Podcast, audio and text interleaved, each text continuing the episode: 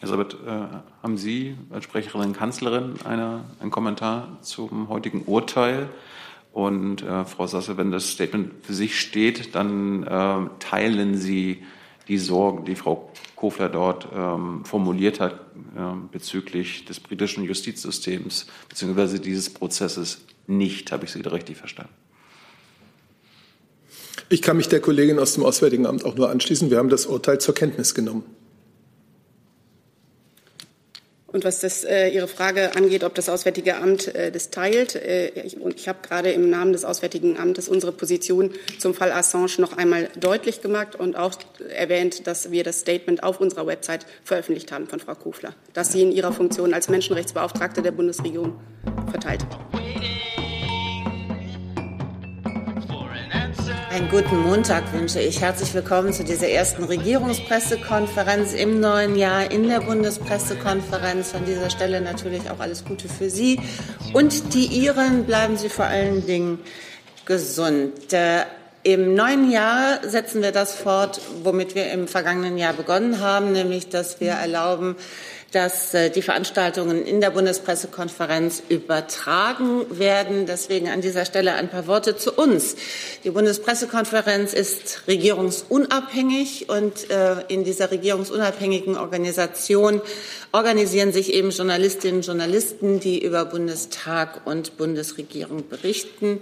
Wir sorgen dafür vom Vorstand, dass die Mitglieder der Bundespressekonferenz und des Vereins der Auslandspresse hier ihre Fragen stellen können. Die Bundespressekonferenz wird unter, unter anderem übertragen von Phoenix. Und nur in Phoenix ist die Gebärdensprachdolmetschung zu verfolgen, die auch von Phoenix unterstützt wird. Dafür bedanken wir uns herzlich. Wir arbeiten in diesen Pandemiezeiten mit einem reduzierten Podium. Wir arbeiten in Pandemiezeiten mit einem reduzierten Zeitkontingent. Deswegen die Bitte an Sie, eine Frage, eine Nachfrage, respektive zwei Fragen und vor allen Dingen auch für die Kolleginnen und Kollegen, die uns Online-Fragen stellen. Äh, Nochmal der Hinweis, äh, wir profitieren alle sehr davon, wenn die Fragen möglichst präzise gestellt werden, damit ich auch eine Chance habe, sie zu durchdringen und äh, einigermaßen sinnhaft vorzutragen. Wir freuen uns, dass heute unsere Gäste auch wieder unsere Gäste sind. Ich begrüße Regierungssprecher Steffen Seibert. Ich begrüße die Sprecherinnen und Sprecher der Ministerien, wie gesagt, in reduzierter Form. Und wir tagen heute deswegen so spät, weil heute das Corona-Kabinett stattfand. Und aus dem möchte Herr Seibert sicherlich berichten. Ja, vielen Dank. Vorerst möchte auch ich Ihnen ein gesundes, glückliches neues Jahr wünschen, auch ein beruflich erfüllendes für Ereignisse, die Hauptstadtberichterstatter interessieren könnten, ist 2021 ja reichlich gesorgt. Ähm, es ist richtig schon angesprochen worden. Heute gab es das erste Treffen in diesem neuen Jahr der Bundeskanzlerin mit den Ministern und Ministerinnen, die das Corona-Kabinett ausmachen. Das war Gelegenheit für eine ausführliche Beratung einiger drängender, derzeit drängender äh, Themen in der Pandemie. Es begann wie immer mit einem Bericht des Gesundheitsministers über die aktuelle Infektionslage. Sie alle kennen die Zahlen. Sie wissen auch, dass das RKI über die Feiertage deutlich weniger Neuinfektionen vermeldet hat. Aber Sie wissen eben auch, dass diese Zahlen mit allergrößter Vorsicht äh, nur zu interpretieren sind, weil eben aufgrund von Weihnachten, Silvester, Wochenenden ähm, weniger getestet und weniger gemeldet wurde. Ein verlässliches Bild kann das derzeit nicht sein. Da werden wir noch abwarten müssen. Unabhängig davon zeigen die Berichte, die Wortmeldungen aus den Krankenhäusern ganz eindringlich die äußerst schwierige Lage. Es befinden sich zurzeit gut 5700 ähm, Corona-Patienten in intensivmedizinischer Behandlung. An manchen Orten die, arbeiten die Krankenhäuser an ihren Kapazitätsgrenzen. Sie wissen, die Neuinfektionen von heute schlagen sich erst mit einem Zeitverzug nieder in der Zahl der Intensivpatienten. Ähm, es bleibt also entscheidend, Neuinfektionen wo immer möglich zu vermeiden. Ein weiteres Thema im Corona-Kabinett war die Verfügbarkeit von Impfstoffen, äh, die zu erwartende Zulassung weiterer Impfstoffe, ähm, die abschließende Stellungnahme des wissenschaftlichen Ausschusses der EMA ähm, zum Impfstoff von Moderna und eine dann nachfolgende Zulassung dieses Impfstoffkandidaten ist zeitnah zu erwarten. Außerdem will BioNTech seine Produktionskapazitäten ausbauen. Äh, daran wird äh, am Standort Marburg gearbeitet. Das Paul-Ehrlich-Institut äh, wird BioNTech bei seinem Vorhaben weiter begleiten und unterstützen. Heute Nachmittag wird sich die Bundeskanzlerin gemeinsam mit den Ministerpräsidenten und Ministerpräsidentinnen der Länder zu einem Austausch mit verschiedenen Wissenschaftlern und Wissenschaftlerinnen per Videokonferenz äh, zusammenschließen, also eine Art Expertenanhörung äh, aus verschiedensten Forschungsgebieten. Das Ganze dient der Vorbereitung des morgigen Gesprächs der Bundeskanzlerin mit den Regierungschefs und Chefinnen der Länder. Morgen beginnt diese Konferenz um 11 Uhr und äh, wie Sie es jetzt gewöhnt sind, wird es im Anschluss daran im Kanzleramt eine Pressekonferenz geben. Das wäre erst mal mein kurzer Vorbericht. Sie haben sicherlich noch Fragen. Hey Leute, hier sind Thilo und Tyler. Jung Naiv gibt es ja nur durch eure Unterstützung. Hier gibt es keine Werbung, außer für uns selbst. Das sagst du jetzt auch schon ein paar Jahre, ne? Ja. Aber man muss ja Aber mal wieder darauf halt, hinweisen. Ne? Stimmt halt. Ne? Und ihr könnt uns per Banküberweisung unterstützen oder PayPal. Und wie ihr das alles machen könnt, findet ihr in der Podcast-Beschreibung. Und jetzt geht's weiter. Genau. Und Herr Grimm hatte sich gemeldet beim Stichwort Zahlen. Ist das richtig? Es geht allgemein um Corona. Dann fangen Sie doch mal an. Herr Seibert, ich hätte eine Frage. Es gibt eine Berichterstattung der Kollegen von der Bild-Zeitung. Da heißt es, die Kanzlerin persönlich habe sich dafür verwendet, die Beschaffung des Impfstoffs in die Hände der EU-Kommission zu legen. Daran gibt es ja nun viel Kritik, weil die Versorgung schleppend verläuft. Ist dem so, wie dieser Bericht in der Bild-Zeitung verlautet? Ja, wenn wir über diese Frage nun schon beim großen Thema Impfen sind, dann will ich dazu vielleicht ein ganz klein bisschen ausholen.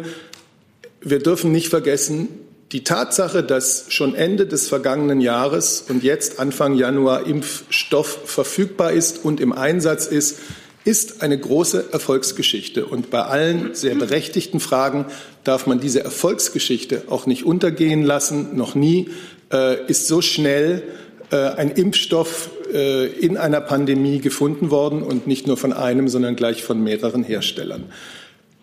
Dieses Impfen ist eine gemeinsame Anstrengung von Bund und Ländern, eine Anstrengung mit verteilten Rollen und Zuständigkeiten. Jede einzelne Impfung bringt uns in der Bemühung, die Pandemie einzudämmen, in den Griff zu bekommen, voran. Jede einzelne Injektion gibt ein Stück Hoffnung und Sicherheit. Und deswegen fühlen sich alle in der Bundesregierung zusammen mit den Ländern und Kommunen der Aufgabe verpflichtet, die Impfungen so gut wie möglich, so fair wie möglich und auch so zügig wie, mö wie möglich durchzuziehen. Die Bundesländer haben das Impfmanagement übernommen und den Aufbau von Infrastruktur und Benachrichtigungssystemen, also die Durchführung der Impfung. Der Bund hat sich um die Förderung der forschenden Unternehmen und um die Beschaffung der Impfstoffe gekümmert und tut das weiterhin. Und wir haben ganz bewusst ein gemeinsames Vorgehen mit den Partnern in der Europäischen Union gewählt. Und wir sind überzeugt, dass das der richtige Weg war und ist. Die europäische Zusammenarbeit hat sich gerade und auch der europäische Zusammenhalt hat sich gerade in den letzten Monaten und gerade in der Pandemie als so wichtig erwiesen. Wie wir gemeinsam diese Riesenaufgabe bewältigen, das wird mitentscheiden, was wir als EU wert sind, wie wir auch in anderen Fragen europäisch zusammenhalten und wie wir in der Welt auftreten können. Für ein Land in der Mitte Europas wie Deutschland mit Grenzen zu zahlreichen Nachbarn, abhängig vom freien Fluss des Warenverkehrs, mit einem großen Interesse an einem funktionierenden Schengen-Raum, kann ein jeder für sich nicht der Weg sein. Ja, die Ungeduld, die vielen Fragen, die Bürger jetzt stellen, sind völlig verständlich. Es kann und wird sich auch noch einiges verbessern. Und in dem Sinne hat ja auch das Corona-Kabinett heute Beratungen durchgeführt. Und genau darum wird sicher auch morgen bei dem Austausch mit den Regierungschefs und Chefinnen der Bundesländer geben. Zu dieser konkreten Frage. Ich habe jetzt schon hoffentlich klar gesagt, äh, dass wir hinter dieser Grundsatzentscheidung stehen, äh, die Impfstoffbeschaffung europäisch zu organisieren, in gemeinsamer Verantwortung zu organisieren. Zu dieser Frage kann man sagen, es gab, ich weiß gar nicht, Mai, Juni, das wüsste Herr Kautz besser, eine inklusive Impfallianz. Deutschland, Frankreich, Italien und die Niederlande. Aber es war von Anfang an das Bestreben der daran teilnehmenden Länder, alle anderen EU-Mitgliedstaaten daran teilnehmen zu lassen, so sie das wünschten. Und nachdem aber immer mehr Mitgliedstaaten ihr Interesse an einem solchen gemeinsamen Vorgehen bekundet hatten, wurde dann im Juni in einer Sitzung der Gesundheitsminister der Europäischen Union formal die Kommission, die Europäische Kommission beauftragt, die Verhandlungen für alle EU 27 äh, zu führen. Und das ist der Weg, zu dem wir stehen. Dann eine Online-Frage auch zum Thema Impfen von Gernot Heller, Korrespondentenbüro Herrholz, an das BMG und an den Regierungssprecher. Wie viel von dem Impfstoff von BioNTech ist bislang ausgeliefert und verimpft worden und wie viel wird es Ende der Woche sein? Ausgeliefert sind bis Ende des äh, vergangenen Jahres äh, 1,3 Millionen. Es kommen am 8.1. nochmal 670.000 äh, Impfdosen dazu. Verimpft worden sind äh, äh, bis heute 265.000 Impfdosen. Und bis Ende der Woche? Ich kann äh, keine Prognose darüber abgeben, wie viel, wie viel Impfstoff verimpft wird jetzt bis Ende der Woche. Aber wir gehen davon aus, dass äh, äh, Zug um Zug die Länder weiter diesen Vorrat an Impfdosen, den es gibt, nutzen. Herr Küstner zum Thema Impfen. Ja, auch ans Gesundheitsministerium die Frage, es gibt ein Papier aus Ihrem Ministerium, aus in dem hervorgeht, dass die Impfkommission gebeten wird, ob man möglicherweise die zweite Impfdosis verzögert verabreicht mhm. und auch, ob man ähm, möglicherweise aus den BioNTech-Impfdosen eine sechste herauspressen kann, um das mal äh, so auszudrücken. Ähm, ist das eine Reaktion auf die anhaltende Kritik an zu schleppenden Impfungen und äh, wann glauben Sie, dass da Ergebnisse geben wird? Wann haben wir Klarheit, dass das passieren kann? Das ist eine Reaktion darauf, äh, zu versuchen, möglichst viel Impfstoff äh, zu Beginn ähm, zur Verfügung zu stellen. Ähm, wann die EMA entscheidet, ähm, wie das, äh, äh, ob, man, ob man zulassen kann, dass sechs Impfstoffdosen aus einer Impfstoffampulle äh, rausgezogen werden, kann ich Ihnen nicht sagen. Diese Prognose kann ich Ihnen nicht stellen. Ich hoffe, wir hoffen sehr bald. Ähm, äh, und äh, dass es jetzt äh, am Anfang knapp sein würde mit dem Impfstoff, das war von vornherein klar. Wir bemühen uns halt auf allen Ebenen, auch das, was Herr Seibert angesprochen hat, mit dem Produktionsort Marburg für BioNTech, möglichst schnell, möglichst viel Impfstoff zur Verfügung zu stellen. Herr Tiede? Achso, Entschuldigung.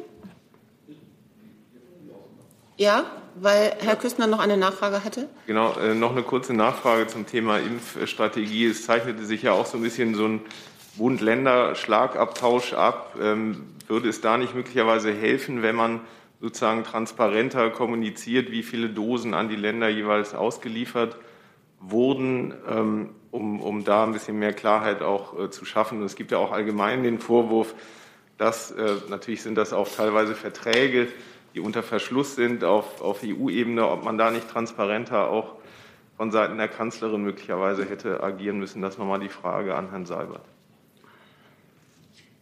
Also wir haben eigentlich relativ transparent äh, die Zahlen kommuniziert. Äh, das, was ich gerade schon gesagt habe, 1,3 Millionen äh, äh, Impfstoffdosen, die bis Ende des Jahres ausgeliefert werden.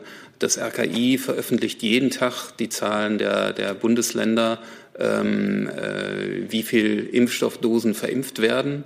Ähm, die, der Impfstoff wird verteilt an die Bundesländer äh, nach, nach Bevölkerungszahl.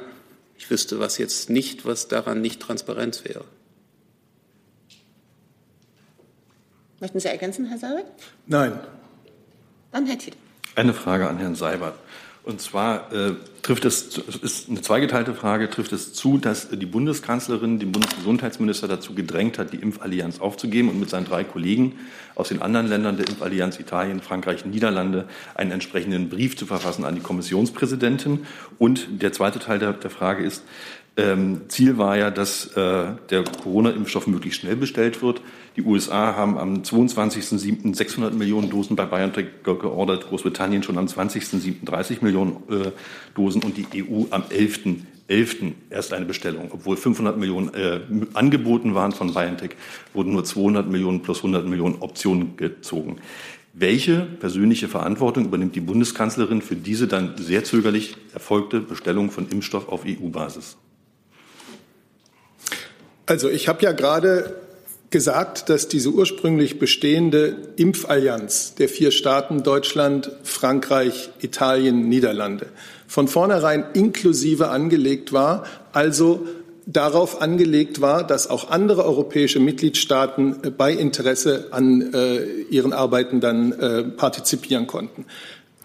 Und deswegen habe ich jetzt auch gerade noch mal hervorgehoben, es war eine absolut gemeinsame Entscheidung in Europa, nachdem sehr viele Mitgliedstaaten dieses Interesse ausgedrückt haben, dass man im Juni sagt, okay, wir legen das in die Hände der Europäischen Kommission, die für uns alle besser verhandeln kann besser verhandeln kann, weil sie mit EU 27 hinter sich natürlich eine gewisse Markt, äh, eine gewisse Marktmacht auch, äh, auch verkörpert ähm, und weil sie Gelder äh, mobilisieren kann, um so etwas zu tun.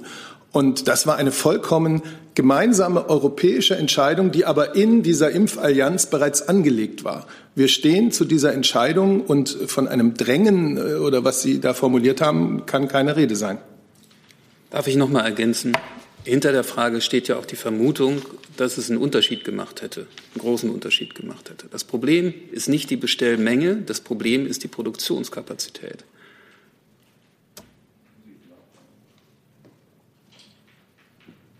Also meine Frage richtete sich ja danach, welche persönliche oder welche Verantwortung übernimmt die Kanzlerin dafür. Was der Sinn war, habe ich ja verstanden, das habe ich vorher auch schon verstanden.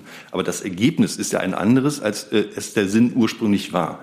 Wir haben die erste EU-Bestellung am 11. November, Monate nach anderen Staaten, die sich frühzeitig mit vielen Impfdosen eingedeckt haben. Wir haben jetzt eine Impflücke und zu wenig Impfstoff.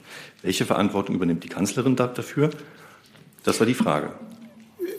Die Kanzlerin wie die gesamte Bundesregierung steht hinter dieser gemeinsamen europäischen Entscheidung der Europäischen Kommission, die Verhandlungen, die Europäische Kommission mit den Verhandlungen für die Impfstoffbeschaffung gegenüber den unterschiedlichen Herstellern äh, zu übertragen.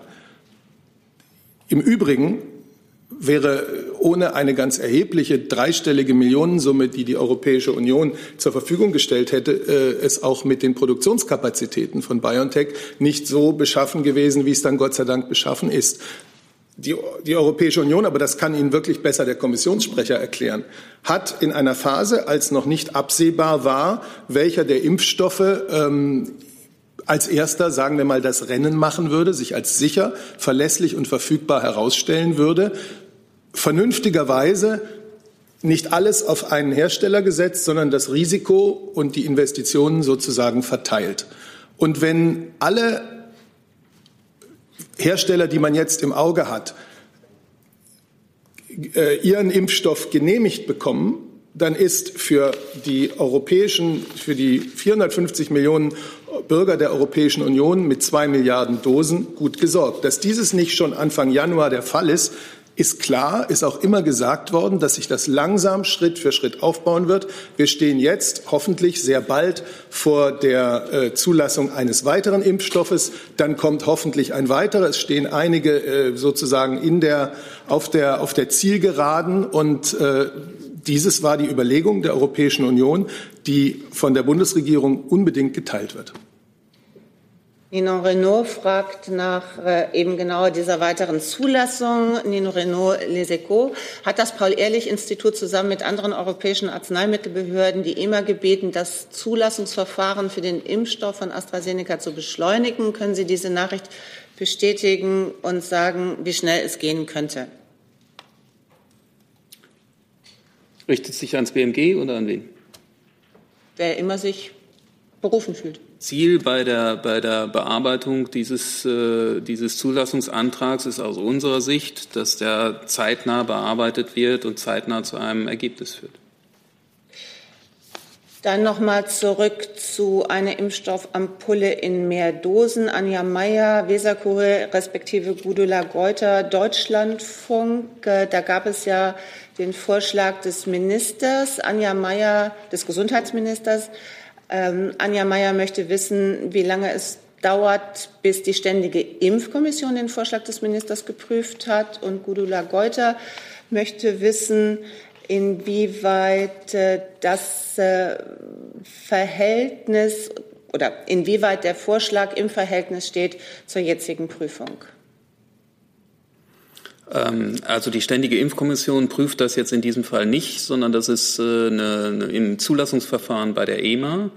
Und ehrlich gesagt, die zweite Frage habe ich nicht ganz verstanden. Also es geht darum, dass Herr Spahn das in äh, der vergangenen Woche vorgeschlagen hat, äh, diese Empfehlung zu geben. Und sie möchte wissen, ich versuche das jetzt mal zu interpretieren, in welchem Verhältnis dieser Vorschlag zur Prüfung steht, also inwieweit sich das entspricht, respektive widerspricht. Das ist eine logische Konsequenz daraus, aus, aus der äh, Impfstoffknappheit, ähm, dass man sich überlegt, eine generelle Zulassung äh, für sechs Impfstoffdosen äh, pro Ampulle zu bekommen. Und das kann halt, wie gesagt, über ein ordentliches Zulassungsverfahren bei der EMA erfolgen. Herr Kollege, bitte. Herr Kollege? Sie haben das Mikro an, ja? Alles gut, ja. Ähm, ich habe einmal eine Frage an Herrn Seibert. Jetzt, äh, auch wenn Sie die Entscheidung verteidigen, dass die Bundesregierung die Verantwortung für, dieses, äh, für den Ankauf der Impfdosen an die EU sozusagen übertragen hat. Die EU-Kommission, würden Sie denn sagen, dass da alles optimal gelaufen ist? Wenn ich mich recht entsinne, in, dieser einen, äh, in dem einen Bericht ist ja auch die Rede davon, dass an, an einer Stelle die Bundesregierung äh, interveniert hat, weil sie offenbar erkannte, dass man ähm, gerade was den Kauf oder Verhandlungen mit BioNTech anging, einfach nicht weiter vorankam, die EU, und man das Gefühl hatte, das müsste man jetzt beschleunigen. Und an Herrn Kautz habe ich die Frage, wie Sie jetzt eigentlich vom Zeithorizont weiter kalkulieren. Also wenn man Ihre Zahlen, die Sie eben nannten, ähm, betrachtet, dann sind ja im Grunde genommen bis Ende Januar nur zwei Millionen Impfdosen werden da zur Verfügung stehen, rund zwei Millionen. Wie ist denn die Projektion für die nächsten Monate? Gibt es da schon irgendeinen ja, gibt es da irgendeine Planung, wie das dann von den Impfzahlen, von den Impfdosen her weitergeht? Die Bundeskanzlerin hat in ihrer Neujahrsansprache 2020 das Jahr der Pandemie ein Jahr des Lernens genannt. Und das gilt sowohl für uns in unserem bundesstaatlichen Handeln hier in Deutschland als auch natürlich für äh, die Europäische Union. Alles andere wäre überraschend. Aber wichtig ist ja, dass man lernt, dass man gemeinsam die Schlüsse aus sich ergebenden neuen Entwicklungen zieht und dementsprechend handelt. Ähm, der Minister hat, hat, im Gegensatz zu mancher Berichterstattung äh, die aktuelle Situation als Tage der Zuversicht bezeichnet. Ähm, es gibt nämlich genug Impfstoff für Deutschland. Äh, ich hatte zwei Zahlen genannt, 1,3 Millionen bis äh, Ende vergangenen Jahres, 4 Millionen bis äh, Ende Januar, rund 11 Millionen bis Ende des ersten Quartals. Ähm, und alleine die Impfstoffe von BioNTech und von Moderna, wenn der denn zugelassen wird, ähm, werden ausreichen, in diesem Jahr ähm, Deutschland zu versorgen mit 130 bis 140 Millionen Impfstoffdosen. Ich will vielleicht noch hinzufügen, hinzufügen, dass jetzt in diesen ersten Wochen des Impfens ja die Menschen in den Pflegeheimen ganz besonders im Mittelpunkt stehen. Und wenn es gelingt, die in den nächsten Wochen äh, wirklich möglichst alle zu erreichen oder die allermeisten, dann wird das für unser Gesundheitssystem, äh, für die Infektionslage schon einen deutlichen Unterschied machen, und zwar zum Besseren. Und insofern äh, stimme ich dem zu. Natürlich ist nicht alles perfekt und man muss sich jeden Tag auch dann fragen, was kann man noch tun, damit es besser wird. Aber dass wir Schritt für Schritt äh, ich glaube, 40.000 waren es jetzt äh, in den letzten 24 Stunden, gerade die Menschen in den Pflegeheimen mit den Impfungen erreichen, das schafft große Hoffnung. Herr Reitschuster.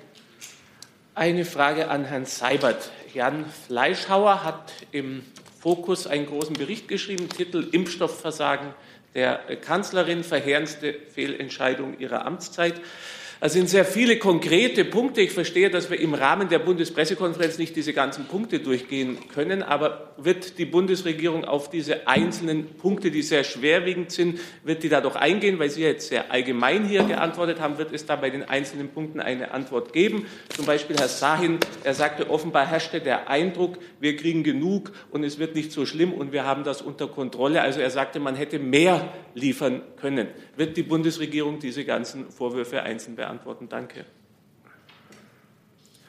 Also ganz grundsätzlich kommentiere ich ja hier jetzt nicht einzelne Interviews, auch nicht das von Herrn Schahin. Und ich gehe jetzt auch nicht Punkt für Punkt äh, einzelne Artikel durch, die mir hier vorgehalten werden. Also ich habe mich auch nicht so allgemein geäußert, sondern ich habe mich sehr konkret zu den Gründen, warum für uns Bundesregierung der europäische Weg, wie für die anderen 26 europäischen Mitgliedstaaten, der richtige war, geäußert. Und äh, deswegen müssten Sie jetzt mit einzelnen Punkten kommen, aber ich werde nicht. Ich werde jetzt hier nicht die, eine Liste von einem Artikel, den ich auch nicht komplett kenne, ähm, durchgehen. Zusatz, Herr Reitschuster? Die Frage war ja auch deswegen explizit, weil es in der Bundespressekonferenz zu weit ginge, ob das geliefert wird oder ob die Bundesregierung generell antworten will. Und, die, und äh, konkret dann eine, weil Sie sagten, also hier ist die Rede davon, dass diese Entscheidung dazu führen könnte, dass viel mehr Menschen sterben werden in der Bundesrepublik und die Rückkehr zur Normalität sehr viel länger dauern wird. Ich denke, Sie sehen das nicht so. Vielleicht können Sie das darlegen, warum Sie das nicht so sehen. Was ich Ihnen sagen kann, ist, dass unser ganzes politisches Arbeiten als Bundesregierung darauf abgestellt ist, die Zahl der Infektionsfälle und natürlich auch die Zahl der Sterbefälle möglichst schnell, möglichst deutlich zu verringern. dafür arbeitet die Bundesregierung äh, mit aller Kraft. Und das Impfen ist ein ganz, ganz großes Hoffnungszeichen, dass das auch gelingen kann. Aber Jetzt am 4. Januar sind wir erwartungsgemäß noch nicht so weit, dass wir sagen können, die Aufgabe ist erfüllt. Und das haben wir aber auch immer gesagt. Es wird sich, es wird langsam anlaufen. Es wird erst bestimmte Bevölkerungsgruppen erreichen können. Und ähm, wir arbeiten mit allem, was wir haben, äh, daran, dass die Produktionsausweitung beispielsweise äh, gelingen kann. Ähm, da ist das Paul-Ehrlich-Institut mit BioNTech ähm, auf einem guten Wege. Und die Länder, die die Verantwortung für das Durchführen des Impfens haben, arbeiten mit Sicherheit auf ihrer Ebene daran, dass dieses nun auch äh, besser und besser gelingt. Das ist Herr Wipp hinter der Maske, ne? Genau. Okay. Christian Wilp, NTV RTL. Eine Frage an die Herren Seibert und Kautz. Ähm, Herr Seibert, Sie haben eben gesagt, es ist nicht alles perfekt gelaufen. Wenn man jetzt ähm, nachvollziehbar feststellt, die EU-Kommission ist dafür zuständig, ähm, den Impfstoff zu besorgen, aber man dann sieht, es geht vielleicht nicht so ganz optimal und perfekt und so schnell voran wie in anderen Ländern geschehen.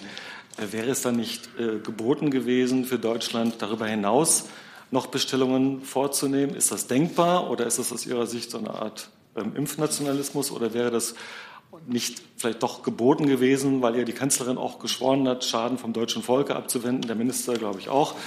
Also hätte man dann nicht äh, auch autark handeln müssen und darüber hinaus eigene Vorräte schaffen müssen. Und zum Zweiten, ähm, der gewählte US-Präsident Joe Biden hat ja ein ambitioniertes Ziel ausgegeben, 120 Millionen Dosen. Jeden Tag sollen eine Million Amerikaner geimpft werden künftig. Ähm, per Notverordnung ist derartiges auch in Deutschland vorstellbar, dass also in Lizenz der Impfstoff auch von anderen Unternehmen hergestellt wird, um das Tempo ein wenig zu beschleunigen. Danke. Also ich kann, glaube ich, ähm beides beantworten. Ähm, zum einen, ob, ob auch national äh, zusätzlich etwas besorgt äh, wird. Das ist schon passiert. Sind äh, entsprechende Vorverträge äh, abgeschlossen worden mit mehreren Firmen. Und auch äh, von BioNTech liegt die äh, klare Zusage vor, 30 Millionen Dosen für Deutschland ähm, zu liefern.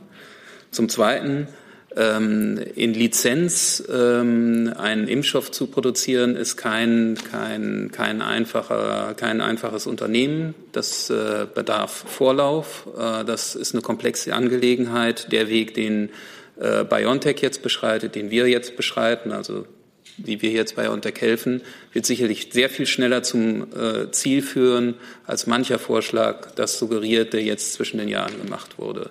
Und lassen Sie mich vielleicht noch einen Punkt ergänzen. Ähm, der Minister hat, hat wiederholt betont, dass der, der europäische Weg ähm, der richtige Weg ist, die europäische Beschaffung die richtige Art und Weise ist, auf diese Pandemie äh, zu, zu reagieren. Ähm, lassen Sie mich ein Zitat aus der Rheinischen Post vorlesen, das, das heute erschienen ist, ein Interview.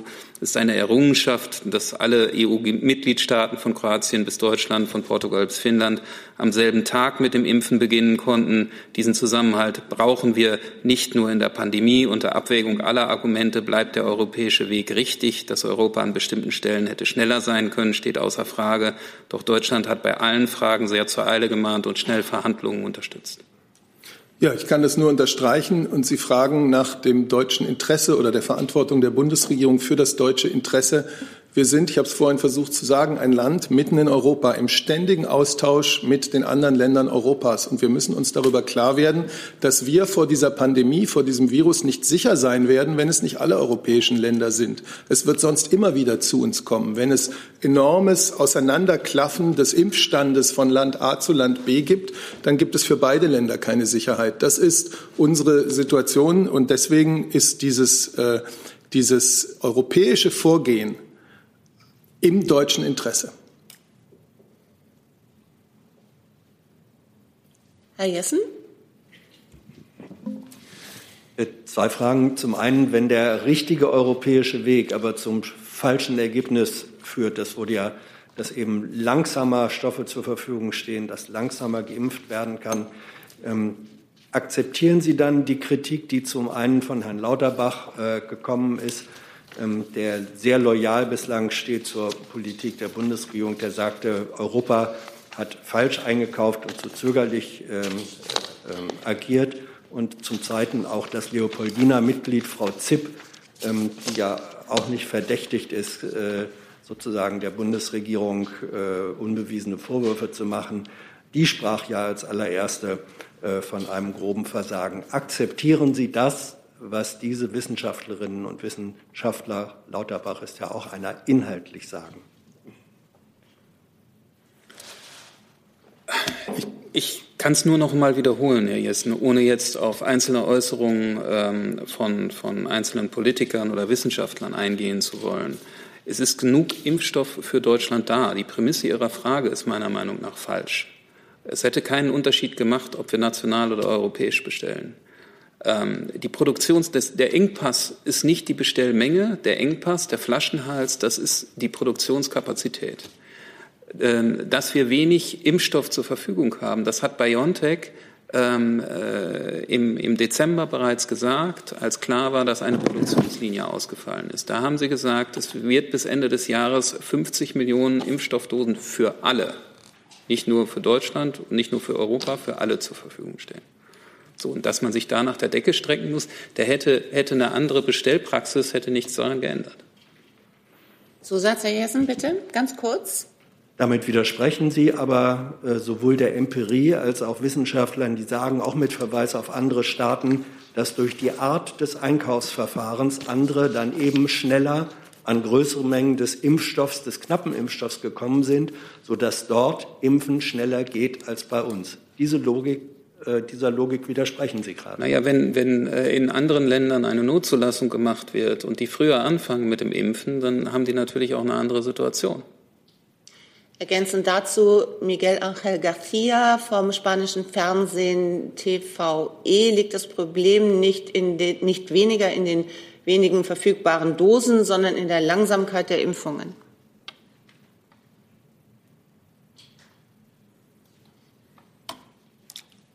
Ich habe die Zahlen vorhin vorgelesen. Wir haben 1,3 Millionen ähm, Impfdosen ausgeliefert an die Bundesländer. Verimpft sind 265.000.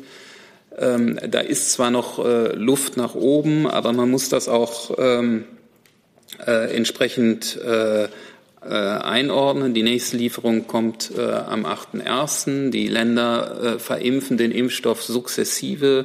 Ähm, außerdem ist es schwieriger in Pflegeheimen ähm, die, die, äh, die Menschen zu impfen mit mobilen Teams. Wenn man jetzt äh, die Impfzentren äh, hochfahren würde direkt am Anfang und freie Termine vergeben würde, würden, hätten wir sicherlich ganz andere Zahlen. Aber wir haben ganz bewusst diese Priorität auf die besonders vulnerablen Gruppen gelegt. Und da fangen wir jetzt an. Mit Blick auf die Uhr möchte ich vorschlagen, dass wir jetzt noch drei Fragen zum Thema Impfen machen und dann den Aspekt wechseln. Herr Scholper? Ja, Herr Kautz, direkt dazu, zu der Geschwindigkeit. Also die in der ersten Prioritätengruppe sind ja nicht nur die Heimbewohner, sondern alle 80 plus und Kranke und so weiter und das Pflegepersonal. Also mich würde schon interessieren, warum Sie sagen, es gibt Luft nach oben. Also warum sind von den 1,3 Millionen Dosen erst eine knappe Viertelmillion verimpft? Warum eben nicht die äh, äh, Impfzentren geöffnet werden hier in Berlin? Nur eine von sechs arbeitet. Das ist eine Frage. Die zweite ganz praktische Frage. Äh, was bedeutet die Impfung für die Reiserückkehrer? Also wenn jetzt ein Geimpfter zurückkehrt aus dem Risikogebiet, muss er auch in Quarantäne oder nicht mehr? Ähm, die erste Frage im Detail kann ich Ihnen nicht beantworten. Das ist dann in der Tat Sache der Länder, die äh, für die, Umf die, die Durchführung der Impfung zuständig sind. Und äh, die Frage zwei, ähm, da hatte sich der, der Minister prinzipiell schon mal zu geäußert. Ähm, aber dieser Fall wird momentan nicht vorkommen. Ich meine, wir, wir äh, unterhalten uns darüber, dass, dass äh, Leute in den Pflegeheimen äh, prioritär geimpft werden. Äh, da sehe ich noch keine Weltreisen. Herr Fried, war das zum Thema Impfen? Bitte schön. Herr Kautz, ich verstehe noch nicht ganz, äh, oder ich möchte Ihnen richtig verstehen, Ihren Satz, es ist genug Impfstoff äh, für Deutschland da. Es gibt ja zum Beispiel die ähm, Ministerpräsidentin von Mecklenburg-Vorpommern, die sagt, hätten wir mehr Impfstoff, könnten wir auch mehr impfen. Also da scheint ja nicht genug Impfstoff da zu sein. Können Sie das, diesen, diese Diskrepanz erklären? Dann hätte ich noch eine Lernfrage zu den Zahlen, insbesondere was die USA und Israel betrifft, was die von der Firma BioNTech schon geliefert äh, bekommen haben. Ist das eigentlich auch aus der Produktion hier in Deutschland oder ist das aus der Produktion von Pfizer in den USA? Und vergleicht man dann nicht irgendwie Äpfel mit Birnen? Ähm, ich, ich, weiß es einfach nicht, das ist eine Frage. Also ähm, woher Israel das bezieht, weiß ich nicht. Die USA bekommt das von Pfizer. Ähm, und äh, die erste Frage war. Äh, die, die Deutung Ihres Satzes, es ist genug Impfstoff da ja, für Deutschland, ähm, wenn andere sagen, wir können weiß, mehr impfen. Das weiß auch die, die, ähm, äh, die Ministerpräsidentin von Mecklenburg-Vorpommern, wann wie viel Impfstoff kommt. Das ist mehrfach kommuniziert worden mit den Gesundheitsministern, das ist mehrfach kommuniziert worden mit den äh, Ministerpräsidenten, äh, die Liefermengen, die zu Anfang zu erwarten waren. Äh, deswegen ist die, ähm, die Kritik daran, an den Liefermengen, an den anfänglichen Liefermengen, schwer nachzuvollziehen. Joachim? Zwei Fragen an Herrn Kautz. Ähm, Sie hatten es gerade erwähnt, ähm, dass es äh, nochmal ähm, Nachbestellungen sozusagen von BioNTech für Impfstoff gibt. Mich würde mal interessieren, wie genau da das zeitliche Prozedere war. Also wann hat sich die Bundesregierung entschlossen, da nochmal nachzubestellen auf nationaler Ebene und wie ist das genau abgelaufen? Und ähm, eine zweite Frage.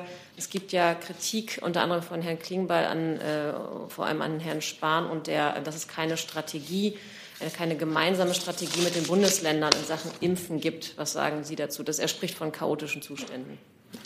Also zum Zweiten möchte ich mich jetzt nicht äußern. Das ist äh, äußerst unüblich, dass wir hier ähm, äh, aus dem parlamentarischen Raum Stimmen äh, kommentieren. Und äh, zum Zweiten, der, der Vorvertrag mit BioNTech ist bereits am 8. September geschlossen worden, vergangenen Jahres. Und diese Zahl von 30 Millionen zusätzlich national ist auch mehrfach kommuniziert worden. Herr Hönig, auch zum Thema Impfen? Ja, nochmal auch mit Blick auf morgen die Beratung ähm, äh, zwischen Bund und Ländern, Herr Sabat. Sie haben vorhin gesagt, es kann und wird sich noch einiges verbessern. Jetzt zum Thema Impfstrategie. Was wäre denn das Ziel der Kanzlerin, was die Beratung morgen anbetrifft, auch die, Zusammenarbeit zwischen Bund und Ländern? Haben Sie da konkrete Ziele? Und es gibt ja auch Berichte aus Pflegeheimen, dass sich das äh, Personal da nicht ausreichend oder nicht genügend impfen lässt. Ähm, Müssten Sie daher, äh, Kautz, das BMG, vielleicht noch mal etwas mehr werben? Wo, wo, worauf führen Sie das zurück, dass sich doch äh, viele ähm, äh, Mitglieder oder viele, viele ähm, Angestellte in Pflegeheimen gar nicht impfen lassen? Ja, ich möchte jetzt den morgigen Beratungen und werde denen hier nicht vorgreifen. Ähm, die die Fragen, die Sie stellen und die ja auch in der Bevölkerung gestellt werden, zeigen ja, dass es derzeit noch äh, nicht an allen Stellen optimal läuft. Und deswegen ist es auch richtig, dass man diese Fragen beantwortet, dass man, äh, und das tut die Bundesregierung in voller Transparenz äh, vorgeht. Und äh, in diesem Geiste wird die Kanzlerin auch morgen die Gespräche führen. Mehr kann ich Ihnen dazu heute noch nicht sagen. Also auch da gilt, dass wir, dass wir keine verpflichtenden Maßnahmen äh, einleiten werden. Der Minister hat sich, äh, was, was Pflegekräfte zum Beispiel anbetrifft, in, in äh, Altenheimen oder Ärzte, die sich eventuell nicht äh, impfen lassen. Der Minister hat sich dazu mehrfach äh, eingelassen, unter anderem auch in diesem besagten Interview mit der Rheinischen Post. Da hat er gesagt, es ist ein Gebot der Vernunft und der Solidarität, dass diejenigen, die im Gesundheitswesen arbeiten, sich ebenfalls impfen lassen zu ihrem eigenen Schutz dem Schutz der ihnen anvertrauten Patienten. Wir setzen dabei auf gute Argumente. Noch eine Nachfrage, sorry. Wenn sich jetzt ähm, Berechtigte aus dieser Gruppe 1 nicht impfen lassen, dann könnten ja äh, sozusagen Leute aus der Gruppe 2 zum Beispiel vorgezogen werden, die, diese ja. Lücken aufgefüllt werden. Das passiert aber wohl nicht bei den Ländern. Wie beurteilen Sie das? Wieso passiert, also Sie müssen das nicht, nicht äh, statisch sehen. Ich meine, jedes Land hat unterschiedliche Voraussetzungen. Wenn Sie in einem Pflegeheim gehen, dann werden, haben Sie dort äh, Ärzte, Personal, äh, teilweise 70-Jährige liegen. Die werden dann praktischerweise, wenn Sie mit einem mobilen Team dort sind, komplett durchgeimpft. Ich habe noch kein Land gehört bislang, äh, wo sämtliche Pflegeheime besucht worden sind, wo also das erste Ziel, die besonders vulnerablen Gruppen, nämlich äh, die Höchstbetagten, besonders diejenigen, die in Pflegeheimen äh, sind, äh, dass, dass die alle durchgeimpft worden seien oder alle besucht worden seien, überall ein Impfangebot gemacht worden ist. Ich schlage vor, dass wir jetzt zu anderen Themen kommen und wenn wir danach noch Zeit haben, Sie müssen sich nicht aufregen, Herr Jung, wenn wir danach noch Zeit haben, machen wir noch mal eine Corona-Runde. Herr Lücking mit einem neuen Thema, bitte. Ja, an das Auswärtige Amt. Es geht um das Auslieferungsverfahren gegen Julian Assange. Ähm, die Bundesregierung hat immer wieder bekräftigt, auf die rechtsstaatlichen Prinzipien Großbritanniens zu vertrauen. Und umso überraschender wurde dann am 30.12. die Menschenrechtsbeauftragte der Bundesregierung aktiv und hat mehrere Aspekte des Verfahrens und im Umgang mit Assange kritisiert. Teilt die Bundesregierung die Auffassung der Menschenrechtsbeauftragten? Und Frage zwei. Zur Urteilsverkündung waren parlamentarische Beobachter aus Bundestag und EU-Parlament nun nicht mehr zugelassen und eine deutsche Abgeordnete äh, wurde die Anreise zunächst äh, ja, verzögert und letztendlich unmöglich gemacht. Wie sieht das Auswärtige Amt dieses Verhalten in Bezug auf die rechtsstaatlichen Prinzipien? Vielen Dank für die Frage. Ähm, ich kann Ihren Punkt nur bekräftigen. Wir haben uns an dieser Stelle bereits äh, in der Vergangenheit ähm, häufig zu dem Verfahren gegen Julian Assange vor den britischen Gerichten äh, geäußert. Wir haben auch immer wieder deutlich gemacht, dass wir den Prozessverlauf in Großbritannien ähm, von hier aus nicht kommentieren, nicht öffentlich kommentieren. Äh, dabei bleibt es auch weiterhin. Sie haben den, das Statement der Menschenrechtsbeauftragten Frau Kofler von vergangener Woche äh, erwähnt. Dieses Statement äh, steht für sich. Sie hat es als äh, Menschenrechtsbeauftragte in dieser Funktion veröffentlicht. Das ist auf unserer Website veröffentlicht und äh, ist einsehbar. Ähm, und wie gesagt, dieses Statement steht für sich. Was den Prozessverlauf angeht und Einzelheiten des Prozessverlaufs, bleibt es dabei, dass wir das nicht öffentlich kommentieren. Herr Jung dazu? Elisabeth, äh, haben Sie als Sprecherin Kanzlerin eine, einen Kommentar zum heutigen Urteil? Und äh, Frau Sasse, wenn das Statement für sich steht, dann äh, teilen Sie die Sorgen, die Frau Kofler dort ähm, formuliert hat äh, bezüglich des britischen Justizsystems bzw. dieses Prozesses nicht. Habe ich Sie da richtig verstanden? Ich kann mich der Kollegin aus dem Auswärtigen Amt auch nur anschließen. Wir haben das Urteil zur Kenntnis genommen. Und was das, äh, Ihre Frage angeht, ob das Auswärtige Amt äh, das teilt, äh, ich, und ich habe gerade im Namen des Auswärtigen Amtes unsere Position zum Fall Assange noch einmal deutlich gemacht und auch erwähnt, dass wir das Statement auf unserer Website veröffentlicht haben von Frau Kufler, das sie in ihrer Funktion als Menschenrechtsbeauftragte der Bundesregierung verteilt hat. Ja, Zusatz? Sie haben sich in den letzten Monaten ja auch immer für das britische Justizsystem ausgesprochen und dass Sie dem vertrauen, auch in diesem Prozess. Und Frau Kofler als Menschenrechtsbeauftragte der Bundesregierung hat ja im Grunde das Gegenteil äh, jetzt ausgesagt und mit ihren Sorgen mitgeteilt. Darum ist ja diese Disbalance jetzt interessant? Also von einer Disbalance kann ich an der Stelle äh, kann an der Stelle keine Rede sein. Das erwähnte Statement von Frau Kofler steht für sich.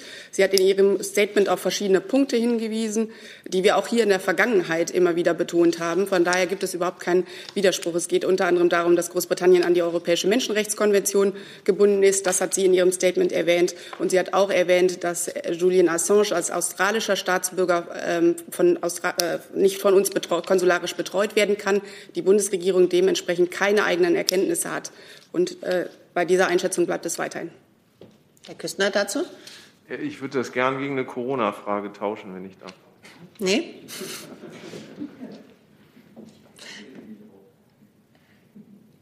Sie ziehen Ihre Frage zu Assange zurück? Genau, um Zeit zu sparen, ja. Herr Delf mit einem neuen Thema? Sorry, das wäre auch zu Corona. Sie hatten mir signalisiert, es ist ein neues Thema. Ich dachte, wir machen mehrere Corona-Themen, nicht nur Ja. eins. Sorry. Herr Jung mit einem neuen Thema? Äh, ans BMWI und Herrn Seibert. Die Industriestaaten-Organisation OECD spricht sich für eine Vermögensteuer in Deutschland aus. Ähm, was plant die Bundesregierung bis zum Ende der Legislaturperiode ähm, bezüglich der massiven Ungleichheit in Deutschland äh, zu tun? Was wollen Sie dort gegensteuern und wie bewerten Sie diese Empfehlung der OECD? Ich kann Ihnen für die Bundesregierung äh, für diese Legislaturperiode einen solchen Plan nicht äh, hier in Aussicht stellen. Mit anderen Worten, ein solcher Plan wird nicht gehegt. Ja, dem kann ich soweit nichts hinzufügen. Zusatz? Halten Sie denn die Empfehlung der OECD für stichhaltig und nachvollziehbar?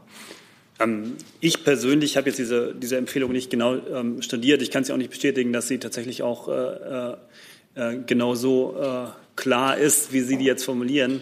Ähm, aber grundsätzlich äh, bewertet die Bundesregierung die Empfehlung der OECD äh, grundsätzlich äh, nicht. Ähm, wie immer schauen wir uns alle Empfehlungen an und äh, geben aber dazu jetzt keine Bewertung ab. Dann eine Frage von Christian Feuerath, Wochenzeitung Junge Freiheit an Herrn Seibert. Kulturstaatsministerin Grütters hat kurz nach der Vorstellung des Konzeptes eines Mahnmals für die Opfer des Kommunismus nun einen Plan für eine Dokumentations-, Bildungs- und Erinnerungsstätte zur Aufarbeitung der nationalsozialistischen Besatzungsherrschaft im Zweiten Weltkrieg vorgelegt. In der vorigen Legislaturperiode hatte die SPD beide Aspekte in einer Gedenkstätte vereinen wollen, was die Union ablehnte. Ging dem jetzigen Vorschlag der Kulturstaatsministerin diesbezüglich eine Absprache unter den Koalitionspartnern im Kabinett voraus, dies in zwei Gedenkstätten aufzuteilen? Ja, da muss ich Herrn Vollratz die Antwort nachreichen, nachdem ich mich mit der Kulturstaatsministerin dazu ausgetauscht habe. Gut. Gibt es andere Themen außer Corona zu diesem Zeitpunkt? Herr Jung nochmal? Es gibt Berichte, dass die Bundesregierung bzw. Deutschland äh, das Klimaziel für 2020 äh, erreicht hat. Äh, man habe 42 Prozent weniger Treibhausgase ausgestoßen als 1990. Das liegt aber unter anderem oder hauptsächlich an der Corona-Krise, sonst wäre das Ziel nicht erreicht worden.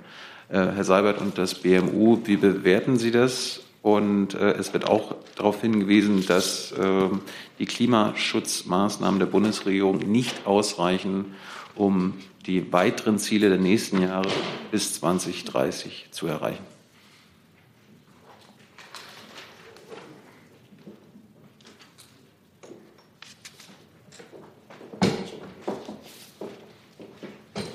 Also sind Sie froh, dass es die Corona-Krise gab, damit Sie die Klimaziele erreicht haben?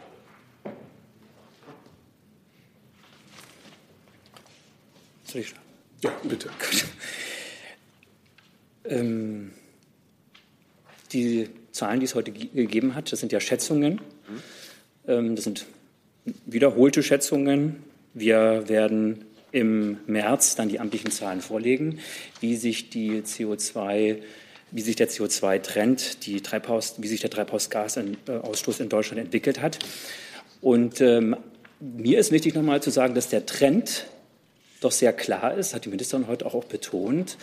Ähm, Wir haben das dritte Jahr in Folge eine Minderung des CO2-Ausstoßes Und ähm, das ist im Grunde genommen nicht möglich ohne die Politikmaßnahmen, die wir in den letzten Jahren ähm, äh, gemacht haben.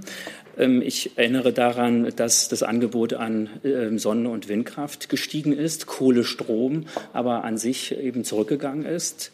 Äh, die Energieeffizienz äh, ist gestiegen. Wir haben einen kontinuierlich hohen Zertifikatepreis. Der liegt heute bei 34 Euro. Wir haben vor äh, fünf Jahren einen Preis gehabt, der lag bei 8 Euro. Und wir haben trotz Krise, trotz wirtschaftlicher Krise auch einen sehr hohen CO2-Zertifikatepreis. Der trägt auch eben dazu bei, dass die Emissionen zurückgegangen sind. Und das ist gerade eben interessant hinter dem ähm, Fokus der Corona-Pandemie, dass eben die CO2-Zertifikatpreise nicht zurückgehen. Das war bisher bei wirtschaftlichen Krisen in dieser Weise äh, nicht der Fall. Er bewegt sich auf einem ziemlich hohen Niveau. Und deswegen kann man sagen, dass dieser Trend jetzt durch die Corona-Pandemie verstärkt wird. Das ist klar, das liegt auf der Hand. Das ist ein kurzfristiger Trend ähm, eine kurzfristige Emissionsminderung, die zusätzlich hier mit ähm, auffällt und natürlich wirkt. Aber wie gesagt, die aktuellen Zahlen werden wir erst im März äh, vorlegen, so wie es das eben das Bundesklimaschutzgesetz, das seit letztem Jahr gilt, eben auch äh, vorsieht. Zusatz, Herr Jung? Es wird auch berichtet, dass es die einzigen echten Klimaschutzeffekte im Stromsektor gegeben hat, weil dort mehr äh, erneuerbare Energien eingesetzt wurden. Äh, ich habe es jetzt so verstanden, dass Sie dem widersprechen, dass Sie auch andere äh, Klimaschutzeffekte in anderen Sektoren sehen. Wo? Ich habe ja gerade ähm, die verschiedenen Bereiche genannt. Natürlich ist der Energiesektor der Bereich, in dem die Emissionsminderung am stärksten zu sehen ist. Einerseits, weil dort die meisten Maßnahmen erfolgt sind, weil dort natürlich auch der größte CO2-Ausstoß überhaupt eben vorhanden ist. Und deswegen setzen wir ja auch da in erster Linie an. Jetzt geht es eher an den Verkehr, in dem Bereich, in dem am wenigsten passiert ist. Das ist jetzt die nächste große Baustelle.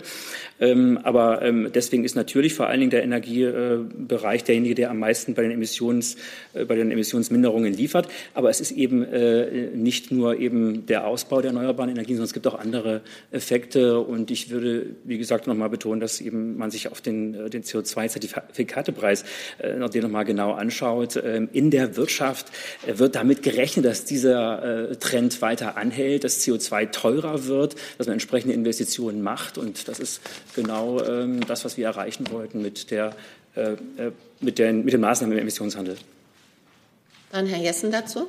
Herr Hoffe, könnten Sie noch einmal sagen, in welcher Weise äh, Bürger, gerade die, die finanziell eher knapp ausgestattet sind, äh, kompensiert werden oder kompensieren können, die auf sie auch aufgrund des, äh, der, der Zertifikatpreise nun anstehende Erhöhung äh, der Stromkosten. Wie, das, wie wird das ausgeglichen? Gibt es das am Ende als Nullsumme äh, oder wie ist da die Lage?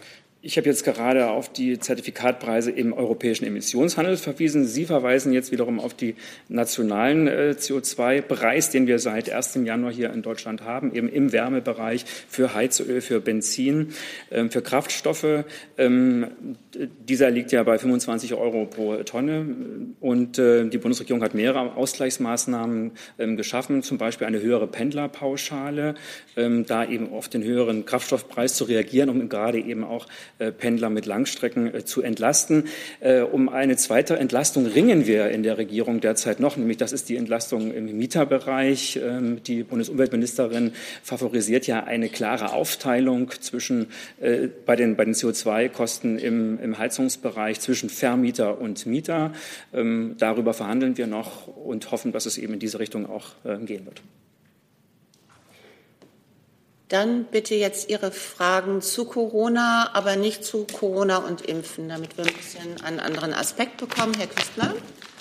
Ja, geht noch mal um die äh, Bund-Länder-Schalte morgen. Herr Seibert, Sie hatten ja schon angedeutet, dass die Zahlen, die wir im Moment haben, die Infektionszahlen, nicht wirklich belastbar sind. Ähm, noch mal die Frage deshalb, ob die Kanzlerin unter diesen Gesichtspunkten eine Verlängerung der derzeitigen Maßnahmen bis zum 31. Januar eigentlich für zielführend hält. Und dann ist ja die zweite große Frage, was passiert mit den Schulen. Jetzt haben sich parallel zu unserer äh, Sitzung hier die Kultusminister ihrer Konferenz auch in der Pressemitteilung schon eingelassen, haben einen Stufenplan dort skizziert, äh, wo, wenn es die Inzidenz zulässt, Schulen wieder geöffnet werden können frage deshalb ans Bildungsministerium, ob Sie das so bestätigen können und ob das ähm, in Ihrem Sinne ist.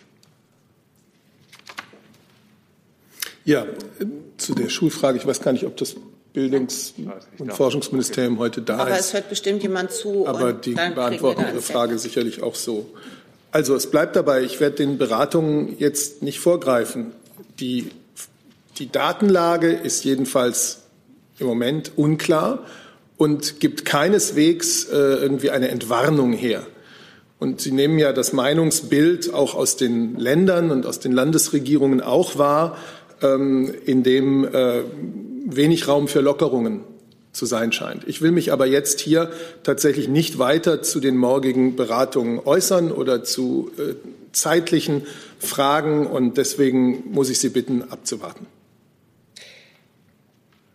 Dann noch mal eine Frage von Gernot Heller. Ähm, was kostet eine Verlängerung des Lockdowns um eine Woche an Haushaltsmitteln und bedarf es einer Verlängerung zusätzlicher Hilfsinstrumente für die Firmen oder Finanzen? Ähm, ich glaube, zu den Kosten des Finanzministeriums.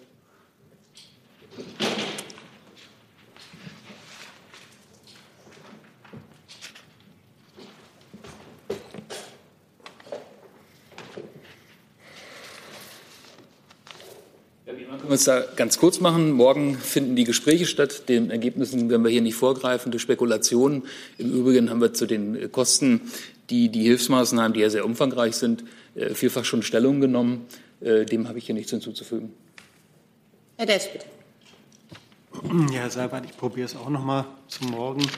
Ähm, in der Vergangenheit war es ja manchmal so oder eigentlich meistens so, dass die Kanzlerin einen eher härteren Kurs gefahren hat, was äh, eine Beschränkung angeht, während sie ja bei, den, bei vielen Ministerpräsidenten Überzeugungsarbeit leisten musste. Diesmal scheint es ja so zu sein, dass die Ministerpräsidenten schon selbst äh, im Grunde genommen äh, auch dafür sind, äh, keine Lockerungen vorzunehmen. Äh, rechnet die Kanzlerin dennoch morgen mit schwierigen Gesprächen oder ist zu erwarten, dass man da relativ schnell dann zu einem einvernehmlichen Ergebnis kommt? Also wenn ich jetzt auch schon zeitliche Erwartungen ausdrücken soll, ehrlich gesagt, bin ich überfordert. Äh, Sie haben jetzt schon so viele dieser Ministerpräsidentenkonferenzen mit der Bundeskanzlerin miterlebt. Sie wissen, äh, da gibt es eine Spannbreite von, weiß ich nicht, so und so viele Stunden bis noch sehr viel länger. Also das ist jetzt, glaube ich, nicht sinnvoll. Die Bundeskanzlerin wird äh, jedenfalls morgen auch ganz konsistent mit ihrer bisherigen Haltung für Maßnahmen und für ein Vorgehen plädieren, das uns ermöglicht, die Neuinfektionen wirklich wieder auf ein äh, kontrollierbares Maß in einem möglichst raschen Zeitraum zurückzuführen.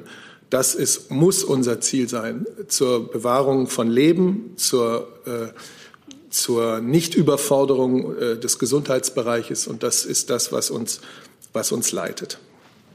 Darf ich noch eine, Zusatz, bitte, eine, eine kurz. Zusatzfrage stellen? Und zwar, wir hatten ja davon geredet, dass schon heute eine, eine Runde mit äh, äh, Gesundheitsexperten stattfindet ähm, oder Virologen, die, äh, wo man sich nochmal Rat einholen wird. Ähm, ist das ein Rat, wo es unter anderem, also wo es primär um Impffragen geht oder auch nochmal um Fragen von äh, Lockdown beziehungsweise möglichen Lockerungen und auch Schulunterricht?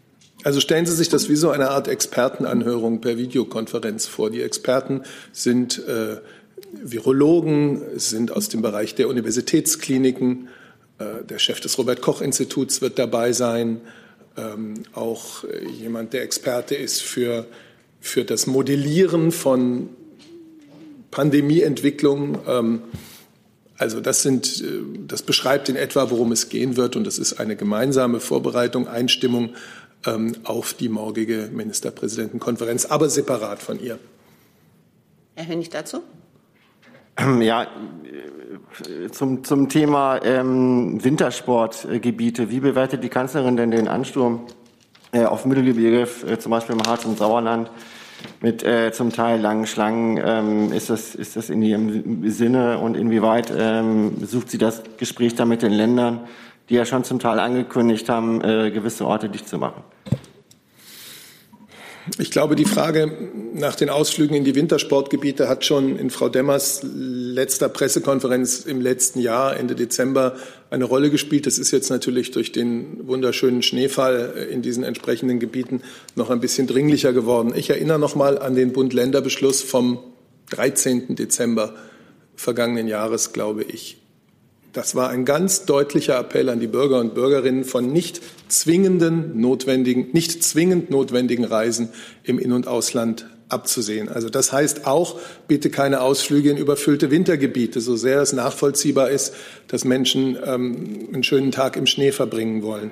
Aber überall dort, wo Menschen eng aufeinandertreffen, und es gibt ja nicht nur die Piste, es gibt ja auch das davor und danach, da kann sich das Virus verbreiten und wir sollten alle daran mitwirken, dass das Virus diese Möglichkeit, sich zu verbreiten, nicht bekommt. Herr Wild. Ja, danke schön. Ich habe noch eine Nachfrage zu den Äußerungen von Herrn Kautz von eben. Er sagte, wenn ich das richtig verstanden habe, der Minister habe 30 Millionen Impfdosen bei BioNTech äh, über das EU-Kontingent bereits bestellte äh, gekauft oder sich gesichert für Deutschland. Frage, wann genau ist denn, ist denn diese äh, Menge geordert worden? Spätestens im Spätsommer, wenn ich mich richtig entsinne, war ja ziemlich klar, dass der Stoff von BioNTech wohl das Rennen machen würde. Ähm, also die Frage ist, ist rechtzeitig nachbestellt worden. Das Und warum nicht mehr als 30 Millionen Dosen, wenn ich die Ja, Zahl diese- richtig erinnere? Diese Frage stellt auch ähnlich Jonas Hamann NZZ. Warum hat man die Bestellmenge nicht deutlich aufgestockt, als klar war am 11.11. spätestens, dass es einen wirksamen Impfstoff von BioNTech gibt? Also, ähm, das ist im Zusammenhang mit der Forschungsförderung ähm, passiert, äh, im Anfang, Anfang September, äh, als klar war, dass äh, Deutschland ähm, sowohl äh, BioNTech wie auch CureVac äh, und einen dritten Kandidaten, der dann später dazugekommen ist, IDT, äh, fördern.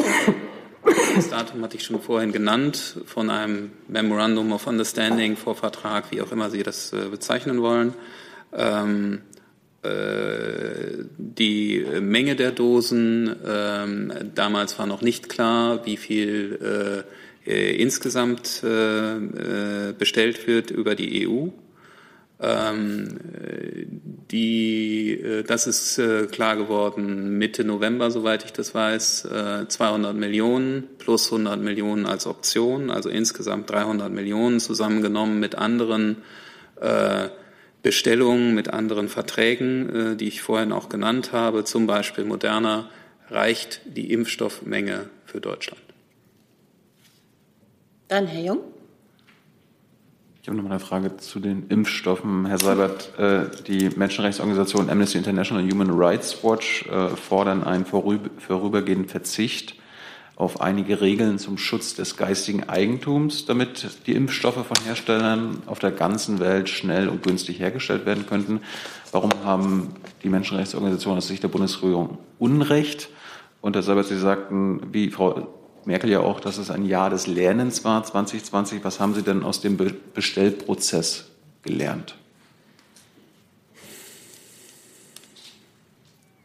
Es war ein Jahr des Lernens in so vieler Hinsicht, dass ich hier kaum anfangen kann, äh, das alles aufzulisten. Aus dem Bestellprozess hat jeder gelernt, dass wir heute wissen, was wir im Sommer noch nicht wussten, nämlich welcher Impfstoff als erster sicher und verfügbar äh, am Start sein kann. Das war etwas, was man zu dem Zeitpunkt, als die Verhandlungen durch die Europäische Kommission aufgenommen wurden, so noch nicht sehen konnte. Eine von sehr, sehr vielen Lehren. Und äh, zu der, dazu müsste ich die Stellungnahme von Human Rights Watch besser kennen, um mich dazu zu äußern. Das kann ich jetzt hier so nicht tun. Ich denke, man sollte bei der ganzen Sache auch nicht vergessen, dass es äh, eine große Leistung von, von forschenden Wirtschaftsbetrieben, denn das sind diese Pharmaunternehmen ja, ob sie kleiner oder größer sind, eine große Leistung von formenden, forschenden, ähm, wissenschaftlich forschenden Wirtschaftsbetrieben ist, ähm, dass sechs oder sieben von ihnen zu Beginn dieses Jahres 2021 entweder bereits einen funktionierenden, sicheren, verlässlichen Impfstoff anbieten können oder kurz davor sind, äh, für einen solchen Impfstoff die Freigabe zu bekommen. Das äh, hätte kein Mensch, und auch das haben wir gelernt, das hätte kein Mensch ähm, seriös im Sommer 2020 schon vorhersagen können dass das Anfang 2021 unsere Situation sein würde. Und das gibt uns doch bei allem, was jetzt zu Recht ähm, kritisch hinterfragt wird, eine, eine Zuversicht, dass wir mit Hilfe des Impfstoffs, mit Hilfe der Impfstoffe Schritt für Schritt in der Lage sein werden, diese Pandemie in den Griff zu bekommen. Herr Reitschuss, dann nochmal. Ja, zwei Fragen. Die erste eine Bitte ungewöhnliche. kurze Fragen mit Blick auf die Uhr. Kurze Fragen, ja. Die erste, die viele Leser bewegt, darum stelle ich sie. Die haben schon gesagt, im ersten Lockdown viele Regierungsmitglieder immer sehr gut äh, frisiert. Gibt es da irgendwelche äh, Sonderregelungen für Regierungsmitglieder mit dem Friseur? Und die zweite an Herr Kautz, auch von den Lesern, die sagen, wir haben eine schlimme Pandemie und an Weihnachten Labore zu, äh, vieles zu und Krankenhäuser werden geschlossen. Wie passt das zusammen? Das sind Leserfragen. Danke. Wenn Sie die Fragen nach Regierungsmitgliederfrisuren für eine der relevanten Fragen in dieser Zeit halten, beantworte ich Ihnen die gerne. Ich kenne keine Sonderregeln und es gibt natürlich auch keine. Und da ich die Leserfragen und auch die Krankenhäuser, die Sie dann äh, adressieren, nicht kenne, kann ich das genauso wenig beantworten. Tut mir leid, Herr Reitschuster. Vielleicht können Sie das noch mal spezifizieren und direkt mit mir bilateral machen. Entschuldigung. Hey Leute, Thilo hier. Unsere naive Arbeit in der Bundespressekonferenz und unsere wöchentlichen Interviews, die sind nur möglich, weil ihr uns finanziell unterstützt. Und damit das so bleibt, bitten wir euch, uns entweder per Banküberweisung oder PayPal zu unterstützen. Weitere Infos findet ihr in der Podcast-Beschreibung. Danke dafür. Herr Thiele, bitte. Ganz kurze Nachfrage, eine Verständnisfrage. Herr Seibert, Sie haben es vorhin gesagt, und äh, in Unterlagen vom BMG taucht es äh, auch auf. Die Ver, es wird von einer Verdopplung gesprochen bei, äh, bei BioNTech von der Produktion durch das Werk in Marburg. Frage, ist das das, was ohnehin geplant ist oder wird das vorgezogen oder findet da tatsächlich auch in den Planungen eine Vergrößerung statt? Da findet in der Tat eine, eine Vergrößerung statt. Ähm, äh, und und äh, die, die Produktionsstätte ist äh, vorgezogen worden, also die Eröffnung der Produktionsstätte. Wir rechnen jetzt mit Februar das war sehr viel später avisiert ursprünglich. Und um wie viel mehr die Produktion? Das kann ich Ihnen nicht. Kann ich, also Verdopplung der Produktionskapazität. Ich möchte noch eine Online-Frage zu einem anderen Thema an das BMVI weitergeben, was auch heute nicht da ist. Nadine Lindner, Deutschlandfunk. Wie bewertet das BMVI den Start der neuen Autobahn GmbH? Vielleicht hört, bestimmt hört jemand zu und äh, wir können die Antwort dann auch über unseren Verteiler weitergeben. Das war's für diesen Montag. Haben Sie herzlichen Dank. Einen schönen Resttag wünsche ich.